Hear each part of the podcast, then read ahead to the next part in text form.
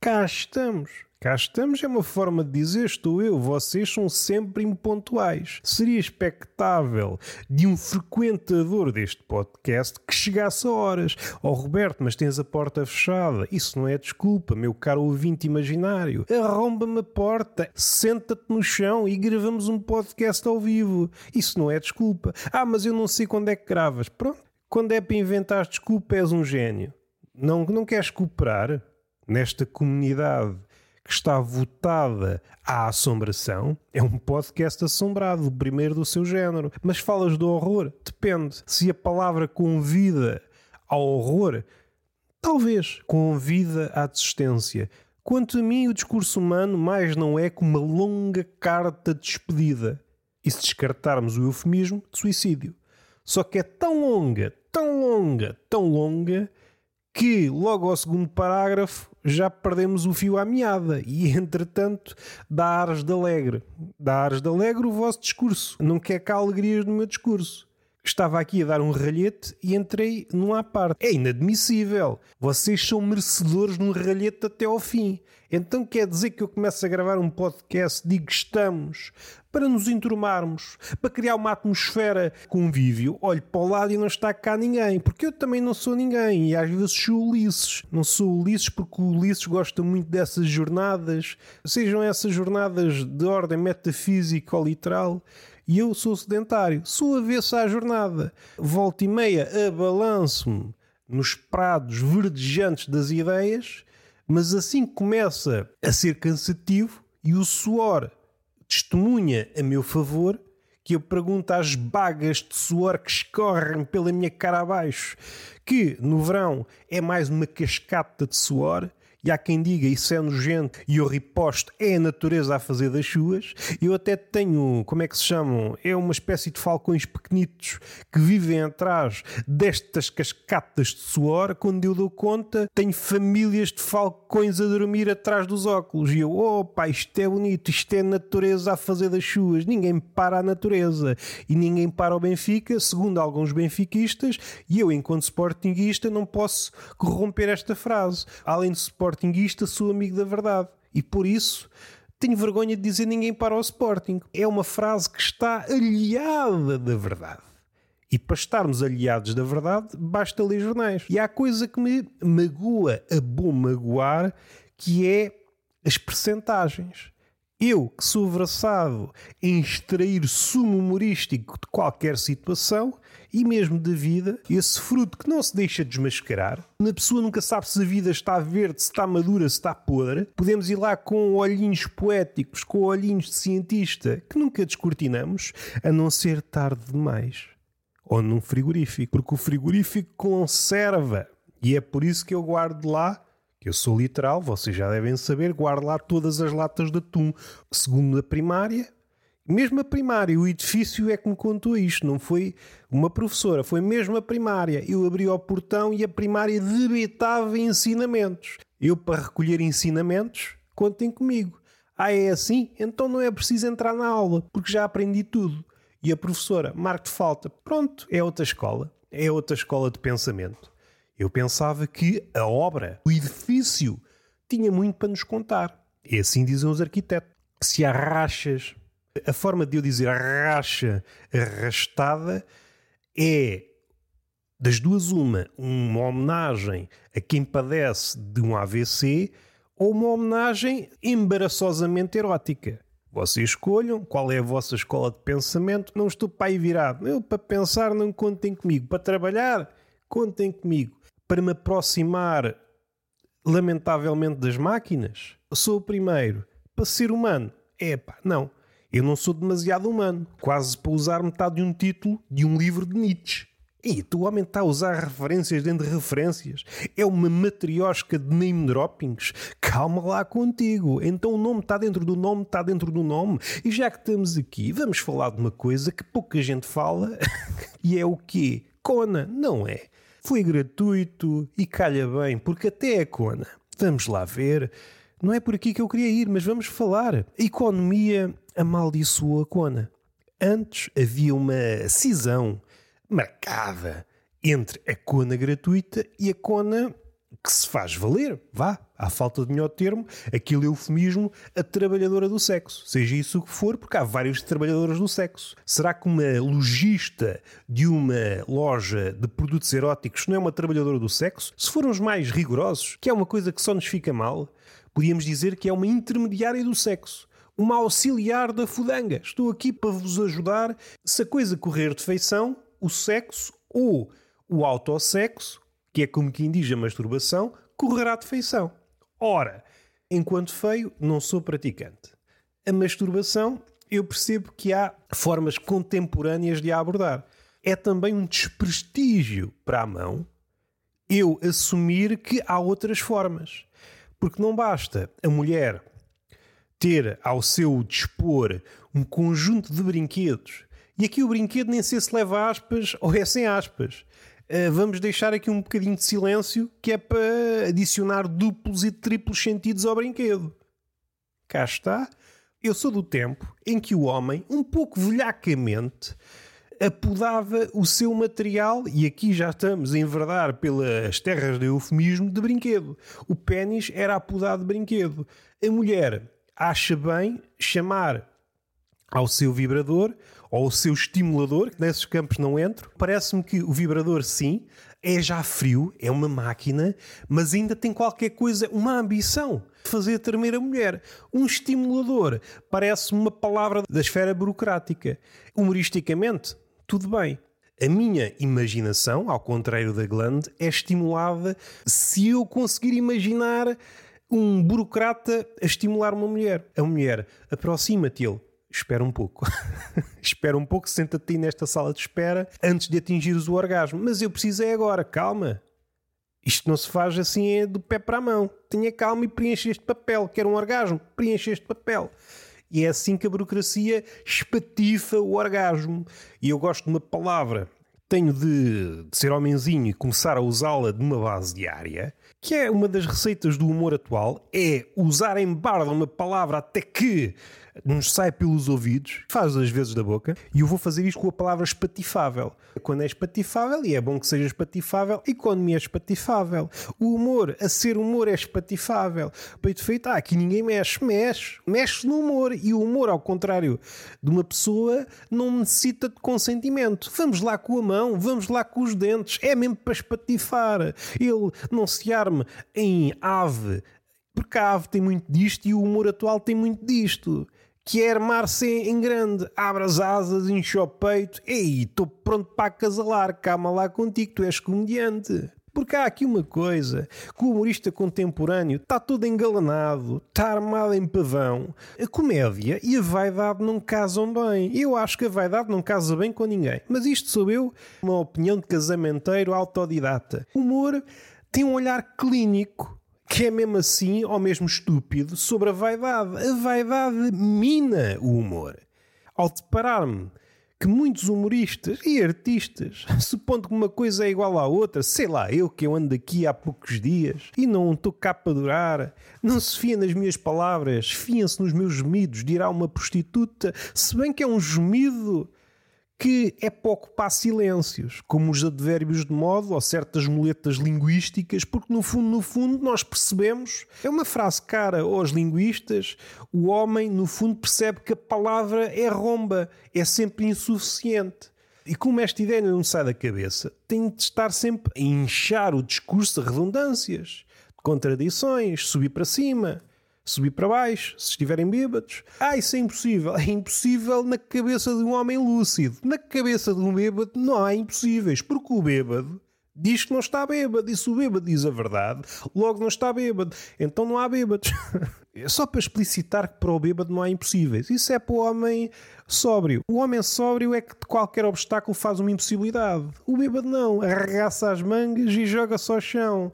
Ah, mas isto é o quê? Isto é uma miséria? Não, é dança contemporânea. Estás a ver mal as coisas. Estás a ver mal as coisas. Já viste o meu background de dança contemporânea? Tu não sabes quantas pessoas é que eu já vi atirarem-se ao chão. Para mim, cada pessoa que se tira ao chão, dançarino, bailarino, velho, bêbado, merece um aplauso. Se me virem na rua a aplaudir uma queda, não levem mal. É a minha interpretação artística do mundo. Façam um favor de aplaudir o aplauso. Vocês é que têm um olhar inquinado para ver o mal nas situações. Ah, o velho escangalhou-se todo. Escangalhou-se, aplaudam. Então vão ajudar o velho para quê? Então se o velho é velho, é só uma questão de horas, de dias, de anos até o velho ser comido pelos vermes. E já que estamos aí, assim um bocadinho a reboque num texto, até em dois, porque eu sou assim, eu vou a reboque de vários livros ao mesmo tempo, não para um homem, é cabecinha eclética a disparar para todos os lados como se estivéssemos numa zona de guerra. Vamos acalmar. Parecia que eu ia disparatar, mas não. Firme naquilo que quer dizer.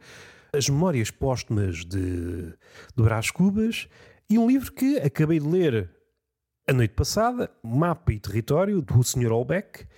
E é engraçado como algumas das conversas nas últimas semanas, algumas das coisas que eu tenho lido, não por instinto, não por uh, método, não procuro estes temas, embora me interessem cada vez mais, não faço uma. Hum, não ando a farejar.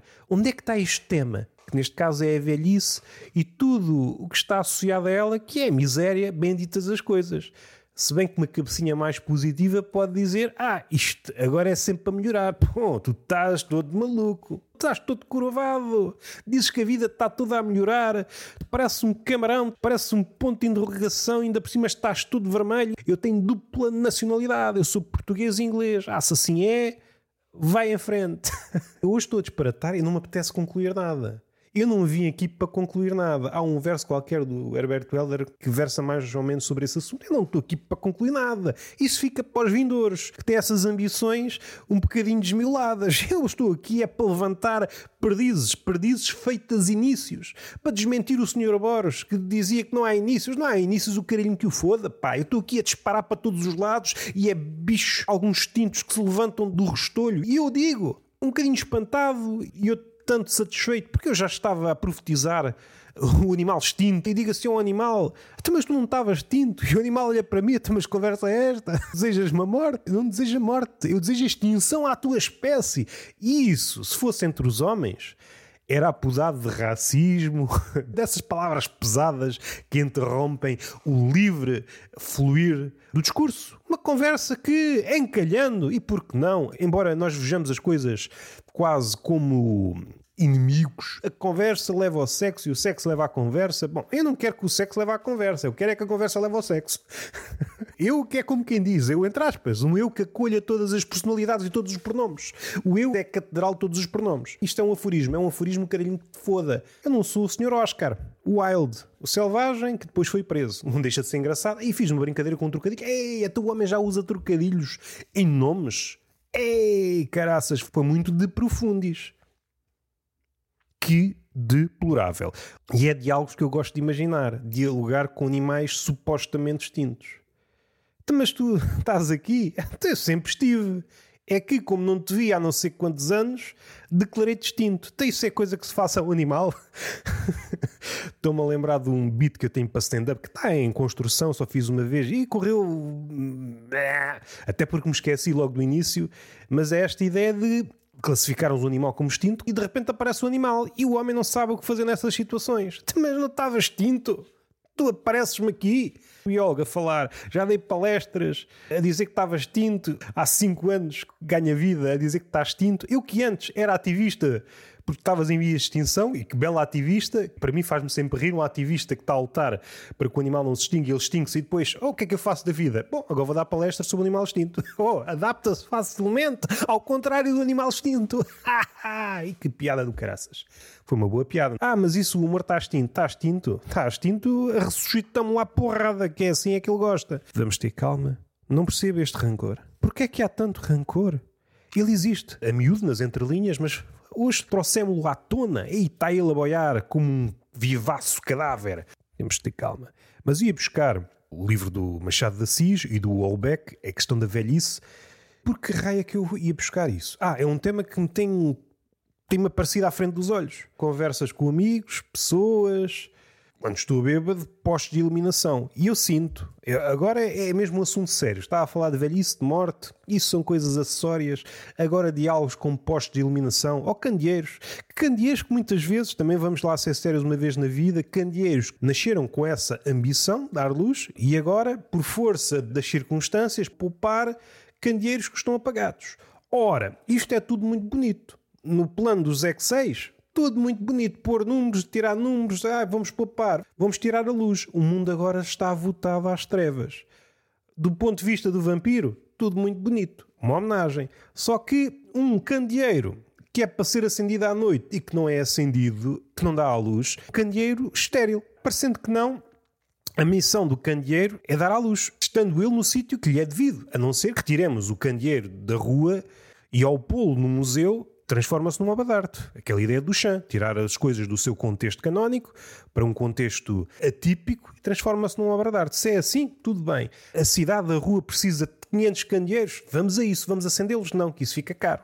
E essa beleza, que é muito engraçada, de vamos modernizar uma coisa? Vamos. Vamos torná-la assim assado? Vamos. E depois os custos para que o candeeiro exerça a sua função. Ah, não há dinheiro para isso, então fica só em um mamarracho isto é tudo muito absurdo, como toda a conversa até agora. Só que o que é que mexe comigo? Que eu sou uma pessoa sensível. Como eu há pouco ouvi, isto não é qualquer um que pinta. Não estou a adicionar o meu pincel aqui. Não sou rapazinho de adicionar o meu pincel em conversa alheia. Vamos fazer uma pausa e essa pausa suscita a marotice. E se é assim, há vida em vocês e tenho alguma esperança. Caso não tenha brotado um princípio de marotice, então costas voltadas, não quero que vocês regressem a este podcast. O meu silêncio é propenso à marotice. Eu quero que semeie marotice no meu silêncio. E agora semeei bué nabos. Pronto, já está aqui este com o picholéu a semear nabos. Não vivemos numa era dos estúpidos. Não quero cá nabos, não quero cá dick pics, não quero nada. Eu quero é amor posto por extenso. Não quero nada. O amor tem destas coisas. É uma palavra muito usada por poetas, mas à medida que se faz acompanhar por mais palavras, rapidamente fica diluído tem-se aquela ideia que os poetas também são assim meio malucos, não acreditam em tudo o que eles escrevem. O amor é infinito. É infinito do caralhinho que o foda. Que é mesmo assim, vamos usar o caralho quantas vezes forem necessárias, supondo que é infinito. Quando o pronunciamos, se ele não for acompanhado por nada. Porque à medida que continuamos a debitar palavras, vamos diluindo o amor. O amor vive, é isolado. Vive isoladamente no discurso. Vive bem. Vive bem sem palavra alguma. Porque se Deus é amor, não vamos por aí, e a fazê-lo proprietário de um bordel, isso é gratuito. E o bordel não é gratuito, por isso não faz sentido. Para onde é que ele vai? Para onde é que ele vai? Velhice, Olbeck. E de falar do Olbeck num. Pois, pois. Entretanto, saiu um, um podcast de gêmeo do Túnel de Vento, que é o palhaço. Ao contrário deste, que este é desconchavado, improviso, coisas que vão saindo e eu vou-te esperando, pondo em ato a liberdade. E calha bem porque o primeiro episódio do Palhaço é liberdade e urinóis. E como a liberdade e a casa de banho estão associadas. Falei, arrependo-me agora, não por ter falado, mas pela forma. Foi muito sucinto. Abordei a poética da bexiga. Os antigos gregos davam um valor supremo ao estômago, depois, mais tarde, os românticos ao coração, atualmente o cérebro, que é uma coisa que eu não compreendo, a avaliar pelos testemunhos que nos chegam. E agora, falta a poética da bexiga, a importância da bexiga. Eu percebo que em situações minimamente confortáveis haja outras partes do corpo, outros órgãos que entoem a sua música. Da dominância. Eu sou rei senhor disto, diz o estômago, no império da fome, o coração no império do amor e a cabeça no império do conhecimento que é uma coisa que existiu em tempos. Só que em situações de aflição, quando a bexiga está impante a dizer-nos, se faz favor, desenrasca-te, que eu preciso de ser espremida, aí as coisas mudam de figura. O que é que realmente importa? É encontrarmos o alívio, seja onde for. Partimos de uma alternativa civilizada, encalhando é numa casa de banho, numa loiça, e a dizer que gosto de mijar para os armários das velhas que estão cheias de pratos de loiça, será que vale a pena? Será que vale a pena dizer? Não vale. Então, mas eu só digo é disparates. Vou dizer fatos. Eu não sou alfaiate. A primeira alternativa é, é sermos civilizados, tanto em questões de bexiga como outras de menor importância. Em faltando a casa de banho, vamos a outros sítios. Mijamos de uma árvore, mijamos de uma velha. Há um ponto a partir do qual que nós mijamos em tudo. E agora recordo-me um episódio quando era pequenito, há coisa de três séculos, estava eu a dormir na casa da minha avó, não encontrei o interruptor da luz e andei pela casa toda de luz apagada, como um gato assustado, a apertar o pirilau, até que tive que mijar no primeiro sítio que encontrei, que foi. Disparei para a sala, parti um vaso e mijei. grafitei de urina uma parede da sala da minha avó. sou um vândalo, sou um artista de rua. Não, não, não sou artista de rua porque foi feito em casa. Uma coisa é mijar na rua, sim senhor artista de rua. Disse tantas coisas e suspeito não disse nada. Ainda bem, não é? Ainda bem, só que nos faltava. Ah, estava a falar do palhaço. Não sei qual é a regularidade ainda. Ao contrário deste que é de improviso, é um pandemónio, para utilizar uma palavra criada pelo Sr. Milton, o Senhor do Paraíso Perdido.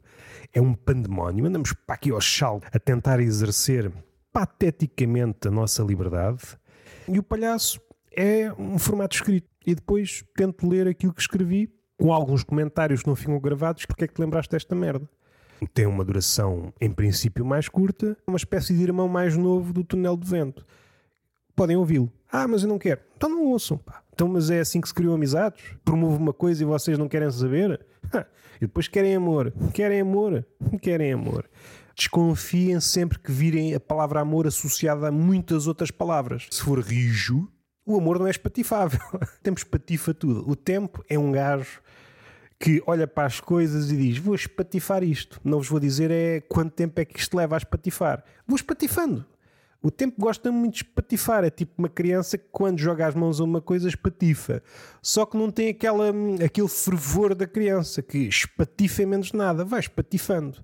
E é aí que nasce aquele conceito de resistência do material. Mas no fim de contas, é se o tempo tem tempo para espatifar a coisa.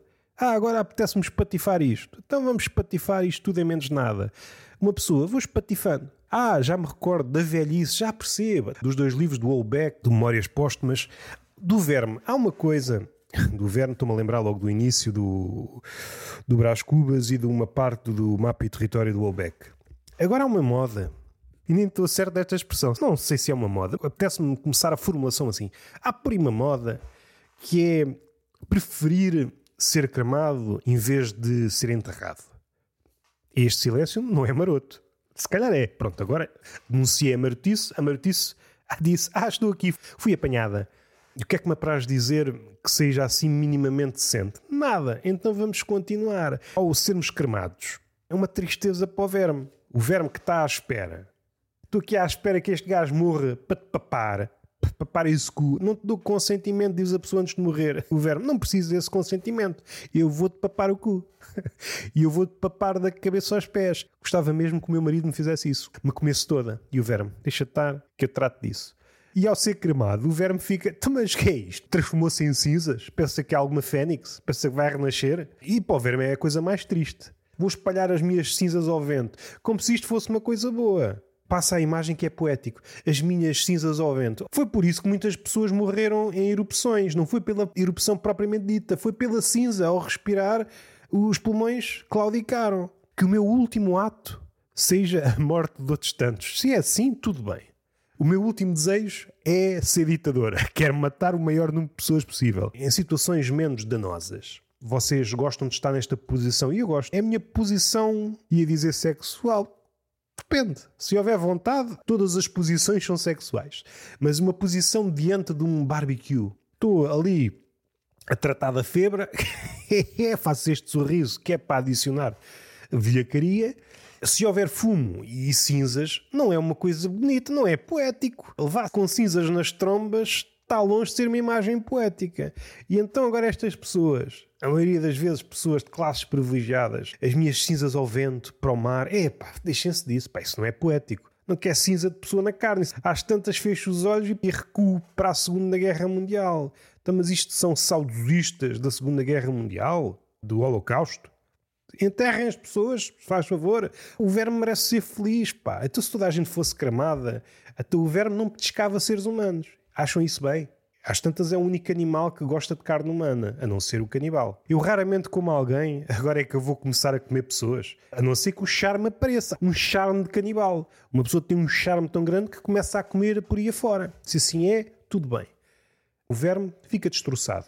Se há um grupo de, de pesquisa que fica destroçada, que fica a perder quando o homem é cremado, depois as plantas beneficiam, porque a cinza serve de fertilizante. Então temos estas duas fações.